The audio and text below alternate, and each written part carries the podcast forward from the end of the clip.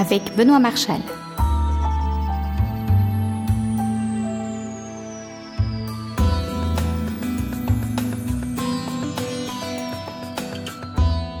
Bienvenue, bienvenue pour cette émission de Déclencheur. La photo comme vous ne l'avez jamais entendu. À l'été 2010, je vous ai emmené visiter le studio de Pierre Magne, l'Idéal Studio à Roubaix. Donc Roubaix, la patrie de la VPC. L'Idéal Studio est un nom ambitieux, mais qui correspond à une vraie démarche de fond, puisque Pierre veut mettre le studio au service, bien sûr, du photographe, mais également de toute l'équipe qui travaille dans le studio. C'est selon lui une des clés pour obtenir de meilleures photos. Pierre avait d'ailleurs insisté à l'été sur l'importance d'un audit qu'il a réalisé et qui lui a permis d'identifier les besoins des uns et des autres.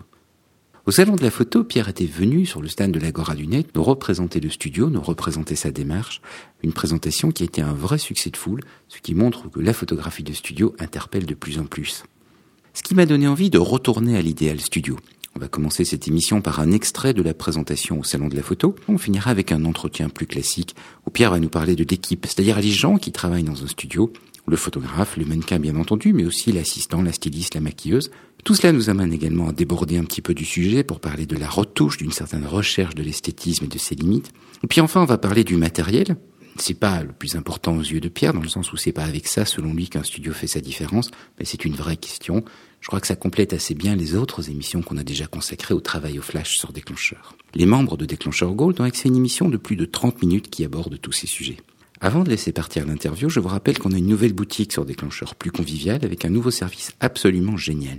En effet, si vous voulez tester Déclencheur Gold sans vous engager dans la durée, vous pouvez tout simplement acheter une émission sur le sujet qui vous tente le plus et pendant un mois, si vous passez une adhésion annuelle, on en déduit le coût de l'émission. Les conditions de l'offre comme le délai peuvent varier. Consultez donc www.déclencheur.com pour les conditions à jour au moment de votre achat.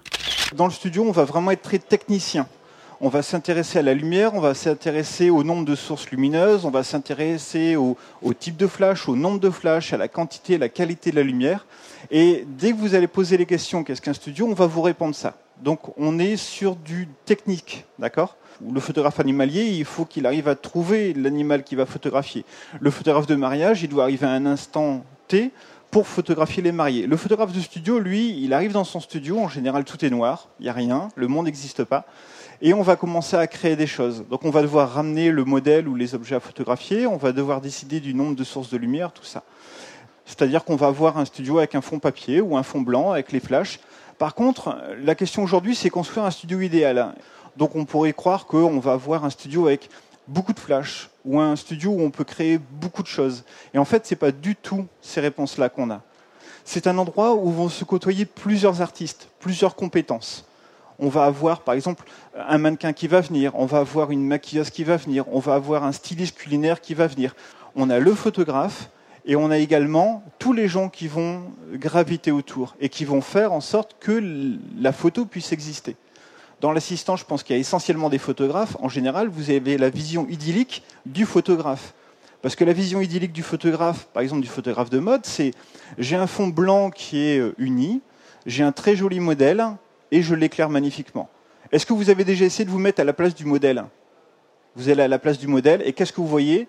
Vous voyez un gars dont vous voyez à peine la tête parce qu'il a un appareil photo devant.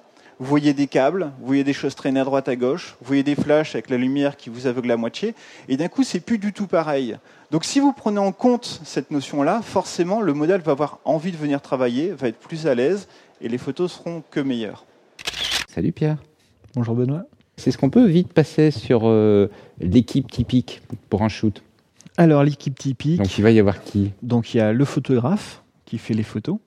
En général, le photographe fait les photos, mais c'est surtout lui qui doit comprendre ce que le client veut et faire les photos en conséquence. Je répète souvent à mes étudiants qu'une bonne photo est une photo qui plaît au client. C'est-à-dire que si euh, ma cousine fait une photo de sa petite fille avec euh, voilà une mauvaise lumière, un mauvais cadrage, si la photo lui plaît, la photo est bonne.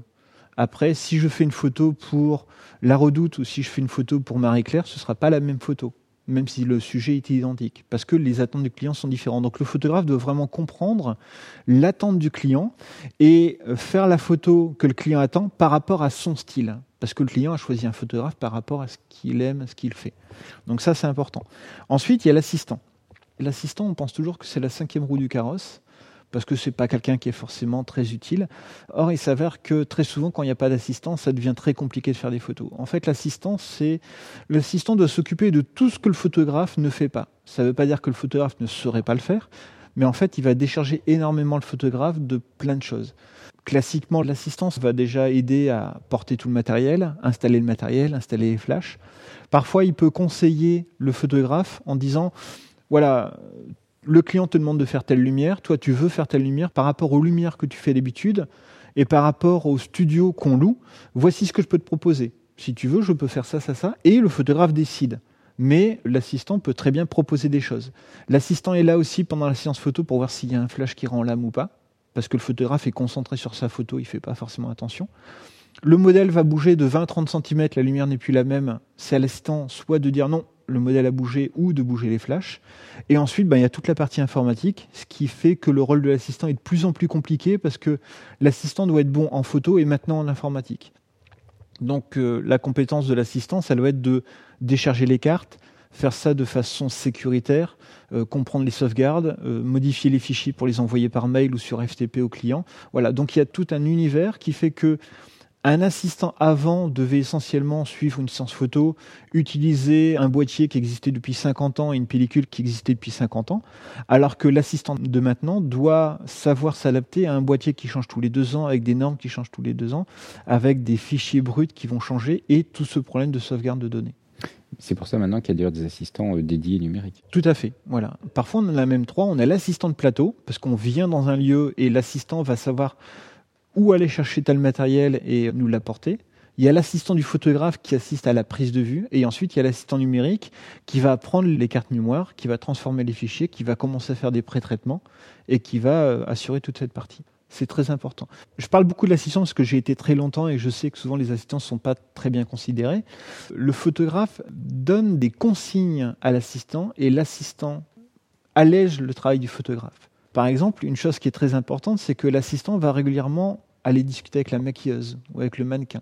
Et très souvent, les gens, quand il y a un petit problème, quand les gens sont fatigués, ils vont pas aller le dire au photographe, ils vont pas le dire au client, ils vont le dire à l'assistant. Et donc l'assistant peut ensuite revenir voir le photographe en disant écoute, les gens sont un peu fatigués, peut-être que ce serait bien de faire une petite pause. Ou moi, je sais que j'ai beaucoup travaillé avec un photographe qui était un peu rustre. Le modèle arrivait, elle allait dans la cabine mannequin, et au bout d'une demi-heure, trois quarts d'heure, j'allais voir le photographe pour dire Tu sais, je crois que tu pourrais au moins aller lui dire bonjour, ça lui ferait plaisir au modèle.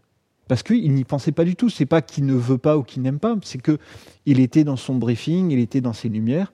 Donc parfois, l'assistant a ce rôle-là. Ensuite, au niveau de l'équipe, il y a le mannequin. Donc le mannequin, il n'y a pas grand-chose à en dire parce que c'est une personne qui est très connue, si ce n'est qu'il euh, y a peut-être deux choses à dire. La première chose, c'est qu'un mannequin, c'est euh, absolument pas avant tout quelqu'un de joli. C'est pour moi quelqu'un qui est une bonne ou un bon comédien. C'est-à-dire que quelqu'un qui serait très beau, mais qui aurait toujours la même expression, n'est pas intéressant du tout.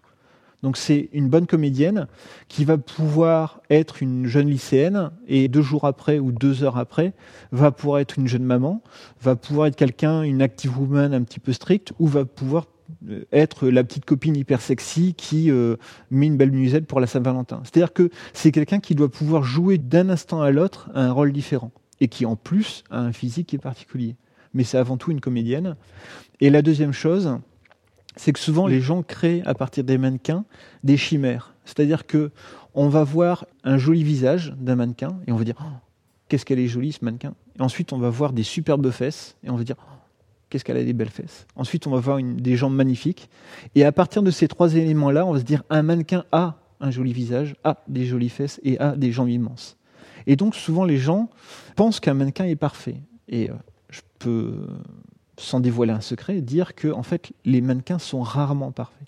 C'est-à-dire qu'il y a des mannequins qui vont être très bien pour la mode, d'autres qui vont être très bien pour la lingerie, d'autres qui vont être très bien que pour des portraits. Moi, j'ai déjà travaillé avec des modèles qui étaient magnifiques au niveau du visage, mais qui n'auraient pas pu faire des photos de mode ou des photos de lingerie, par exemple.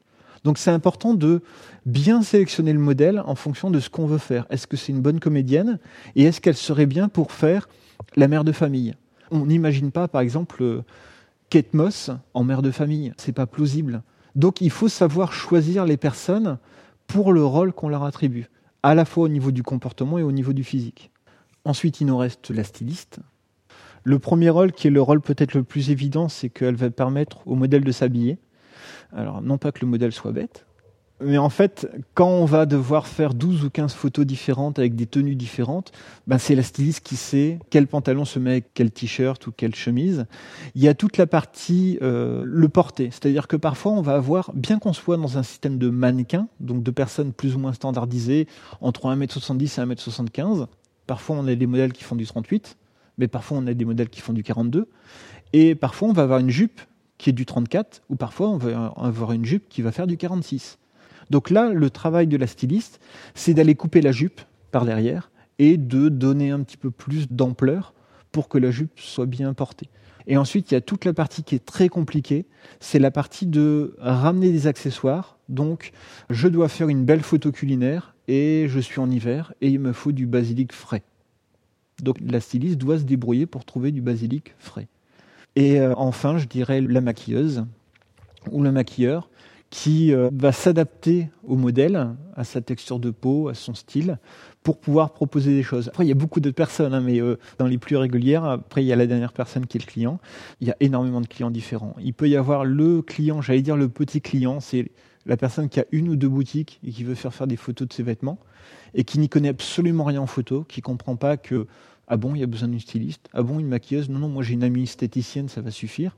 Qui va dire non, mais c'est pas grave, moi j'ai une copine qui mignonne, elle pourrait poser, alors que la personne ne sait pas poser, elle est peut-être mignonne, mais elle ne sait pas poser. Donc parfois, il faut faire un peu l'éducation de ce client pour lui expliquer la différence entre un bon mannequin et un mannequin qui n'a jamais posé. Et ensuite, il y a le client qui assiste à une ou deux séances photo par semaine, qui sait exactement comment on travaille, qui parfois a des notions de photographie. Donc là, il va savoir comment ça fonctionne. Vous écoutez Déclencheur Silver. Pour approfondir ce sujet, choisissez Déclencheur Gold sur www.déclencheur.com. Il me reste à vous remercier de votre écoute. Pour ne rater aucune émission de Déclencheur, je vous invite à vous abonner. L'abonnement à Déclencheur est complètement gratuit. Il s'agit simplement de vous tenir informé de la sortie des nouvelles émissions.